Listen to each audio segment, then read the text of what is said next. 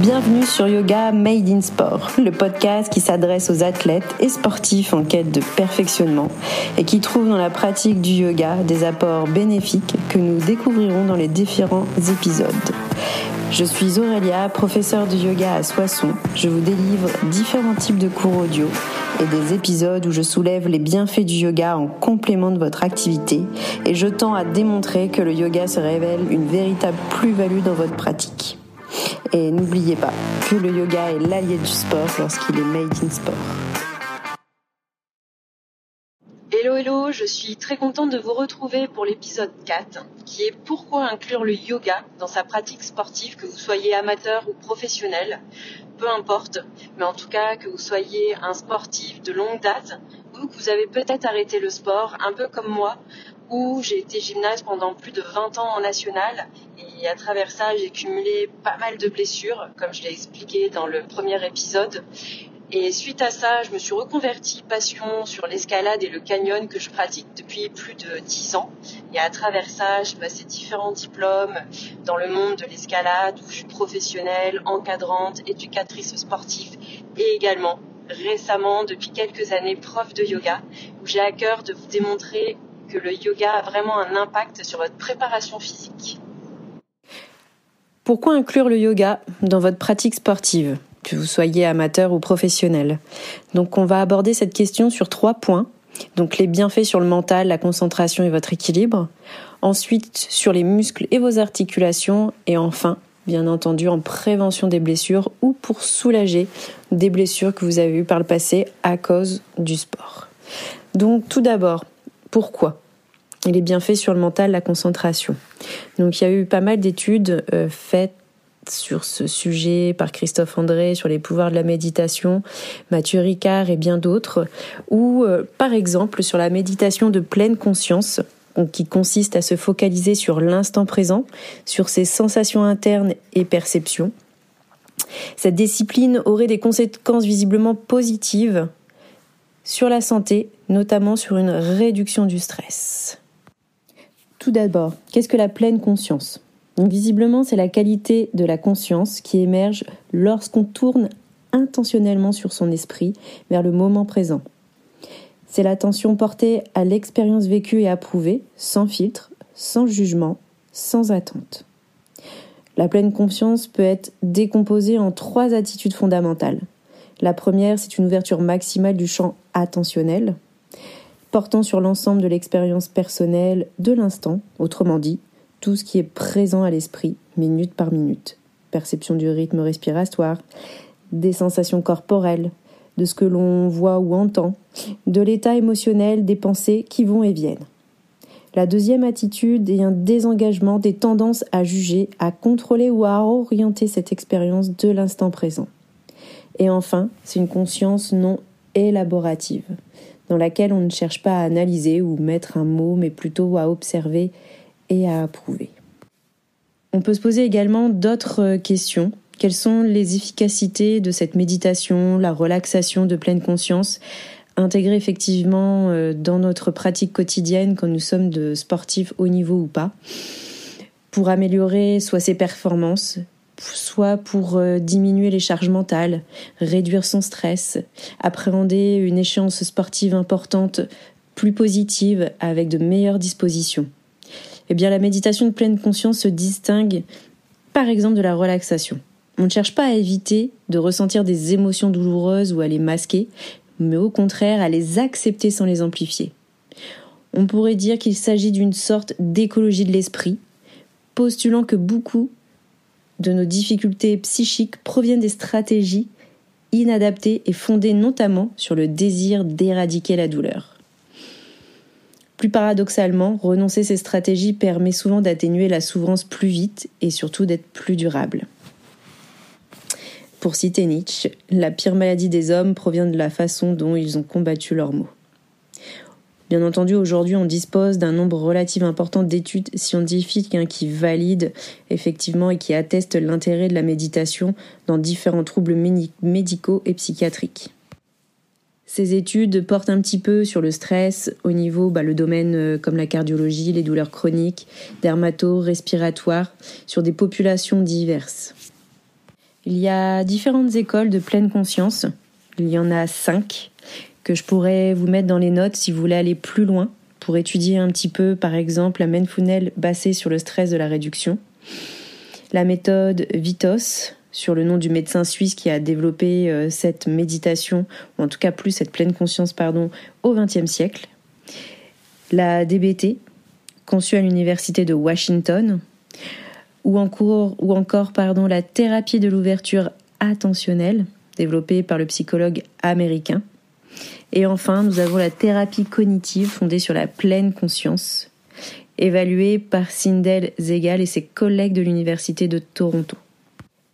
Les sportifs en général qui l'intègrent depuis des années dans leur préparation physique ont vu, outre le travail de la tonicité des muscles développés lors des séances physiques, qui constitue forcément un véritable gage de prévention de risque des blessures, notamment à travers le yoga, les athlètes ont aussi compris qu'ils pouvaient et même devaient s'accorder des temps précieux pour prendre soin d'eux, de leur mental autant que leur corps par les techniques de respiration utilisées pendant les séances de yoga, cette fameuse méditation de pleine conscience, ou nommée aussi mindfulness, excusez-moi peut-être pour euh, mon, anglais euh, assez euh, limité, permettent à ceux qui s'adonnent de manière régulière de lâcher prise. Bon, un mot assez large, lâcher prise, là on pourrait effectivement faire tout un podcast sur ce mot, mais je vais pas m'étendre en tout cas sur cet épisode, d'améliorer leur concentration à l'entraînement en compétition. D'avoir aussi plus de lucidité dans le cours de l'action ou encore de renforcer leur habileté à passer d'une tâche à une autre. Libère des tensions, ils se libèrent aussi de leurs pensées parasites et euh, ça a été effectivement prouvé lors des études à l'INSEP, où ils retrouvent confiance en eux, en leurs projets, en relativisant sur les enjeux pour mieux se concentrer sur la performance. Par exemple, l'athlète champion d'Europe par équipe en kayak slalom, Mathurin Madoré, dit Les athlètes ont compris qu'ils devaient prendre soin d'eux et de leur mental autant que dans leur corps. Donc la pratique de la pleine conscience entraîne bien une amélioration de la modulation émotionnelle, donc commence un petit peu à, cartographier les voies neuronales Surtout, euh, voilà, selon euh, certaines études, après des entraînements sur des personnes avec des émotions tristes, non tristes, euh, qui a un impact réel sur cette digestion entre guillemets au niveau corporel par un traitement régulier de la pratique de la pleine conscience. On pense souvent que la méditation est un peu comme la relaxation ou la sophrologie. En réalité, dans la méditation de pleine conscience, on ne cherche pas à atteindre un état de détente ou de calme particulier, mais juste à intensifier sa conscience et son recul envers ses expériences intimes. Par exemple, plus qu'au de, chercher de ne pas être en colère ou triste, il s'agit d'observer peut-être la nature de ses émotions, leur impact sur le corps, les comportements qu'elles déclenchent. Donner ainsi un espace mental à ces émotions négatives permet d'en reprendre le contrôle en leur permettant d'exister et de s'exprimer sans être amplifié par la répression ou la fusion. Pour finir, la pleine conscience connaît actuellement un succès médiatique, certain, qui s'étend bien au-delà d'un effet de mode. Je vous laisserai dans les notes des lectures pour approfondir ce thème sur les bienfaits de la méditation sur le mental, la concentration et l'équilibre. Les protocoles pour méditer dans sa préparation euh, physique et sportive, ils préconisent selon certaines études, en tout cas euh, sur le, monde de la santé, la Mindfulness Based Stress Reduction, des exercices du coup qui prescrivent des séances sur 8 semaines tous les jours 30 minutes par exemple où chaque séance est partagée entre des exercices pratiques de méditation, des explications de mécanismes d'action et des partages d'expériences entre sportifs. Je vais conclure sur ce point et j'en mettrai davantage dans mes notes. Sur le point suivant, on va effectivement euh, approfondir sur les bienfaits du yoga sur balle, tout ce qui est musculaire et articulaire. De, nombreux sportifs ont adopté le yoga dans leur préparation, notamment le hatha yoga, qui visiblement pour certains améliore la préparation physique pour les sportifs à des moments bah aussi également dans le haut niveau. Il existe de réels débats sur les étirements. Doit-on faire avant, pendant ou à la fin d'un échauffement? Autant de questions sur le débat étirement, pas étirement ou hatha yoga. Au-delà des modalités, 90% des spécialistes se rejoignent sur le fait que les étirements apportent un véritable plus dans la préparation physique. Peut-être plus précisément, les étirements tels qu'ils ont effectués aujourd'hui par les sportifs présentent un intérêt au niveau nerveux, amélioration du schéma corporel, mais agit sur le plan de la souplesse, de la récupération et de l'endurance musculaire. Pour améliorer la récupération, bon nombre de sportifs vont peut-être s'allonger au sol, la jambe en l'air après un entraînement, s'étirer en grande fente, allonger un petit peu le psoas, mais on peut aller plus loin grâce à la pratique du yoga. Donc euh, par exemple sur des postures d'inversion comme la chandelle ou la demi-chandelle. Et le fait de tenir ces postures vide les jambes de son sang, améliore le retour veineux avec sa lymphe et en restant à peu près entre 5 et 10 respirations qui représente à peu près autour de 3 minutes. Donc euh, comme ça, le pratiquant, le sportif a un sang nouveau, réoxygéné dans ses jambes, ce qui améliore la récupération. Et je reviendrai dans un épisode tout entier sur étirement, pas étirement, souplesse, étirement, la différence. Donc je ne vais pas m'étendre sur cet épisode qui n'est pas le sujet, mais les liens entre les épisodes sont forcément connectés. Donc le yoga permet un gain de souplesse et se traduit aussi par une plus grande mobilité, une meilleure conscience de son schéma corporel, quel que soit son sport pratiqué. Tous ces bénéfices améliorent indéniablement les performances sportives. Je fais une petite parenthèse, bien sûr en parallèle, pour améliorer effectivement ses performances ou la récup, la souplesse, il faut une bonne hygiène de vie. Donc c'est-à-dire une alimentation saine et équilibrée. Certains, effectivement, euh, vont s'orienter sur un type de cuisine, un type de nutrition ou être suivis par des nutritionnistes. Mais euh, pareil, je ne parlerai et je n'aborderai pas la nutrition, qui est un très large débat et beaucoup de podcasts ou en tout cas d'études, de livres autour de la nutrition sont, mis autour du sport. Je pourrais, si vous le souhaitez, vous donner des références, mais euh, je ne parlerai pas de l'alimentation, même si c'est un gros rôle, un rôle très important au-delà de la pratique du yoga euh, dans sa pratique sportive. Je ferme la parenthèse. Également, les techniques de pranayama, donc de respiration, répondent à cette problématique puisqu'elles améliorent le fonctionnement du système digestif et éliminent toutes les toxines mentales et physiologiques. Un individu, un individu qui ne fait pas ces techniques met au moins 3 heures à digérer, par exemple. Un sportif qui applique ces techniques diminue considérablement sa façon naturelle de temps de digestion, ce qui augmente son rendement énergétique et sa récupération.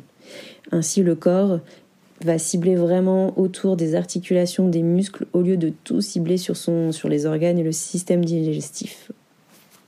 Donc la pratique du hatha yoga, c'est la forme un peu la plus pratiquée en Occident. Elle intègre des postures physiques, des exercices de respiration appelés pranayama et diverses techniques de concentration.